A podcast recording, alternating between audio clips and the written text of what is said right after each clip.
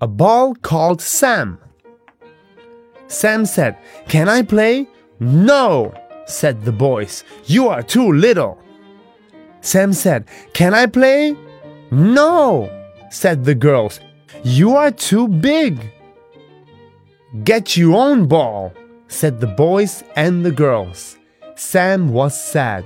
He didn't have a ball. Just then, a ball came over the wall.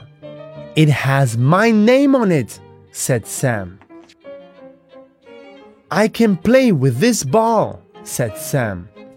But it wasn't his ball. Just then, Sam saw a girl. She looked sad. The girl said,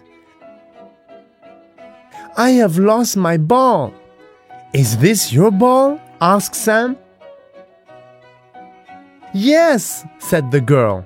My name is Samantha, but I get called Sam.